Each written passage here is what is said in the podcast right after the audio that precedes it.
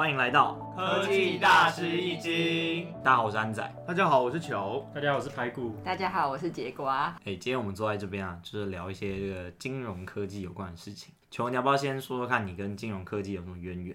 我是在戏谷工作的工程师，目前做的是机器学习相关的。不过我对金融啊或者投资这方面也非常有兴趣，所以对 FinTech 呢，希望有一些研究可以跟听众们分享我在 FinTech 上一些新发现。那个排骨哥，你的背景很有趣。我大学的时候是念财经系，可是我研究所的时候改念设计，现在在美国的动画工作室做动画设计。我是櫛瓜，我是平面设计师，现在在旧金山工作。对于我来说，我跟 FinTech 最大的关系，跟一般普通的民众一样，平常开个户去银行，然后还有记记账。我想要多了解一点，因为我也想赚大钱。